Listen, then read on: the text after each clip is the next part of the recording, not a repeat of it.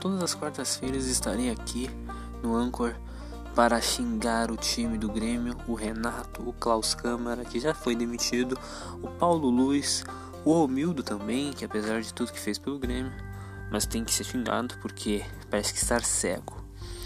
Também vou falar de filmes, falar de séries, vou falar do tempo, que é uma merda, que setembro chove pra caralho.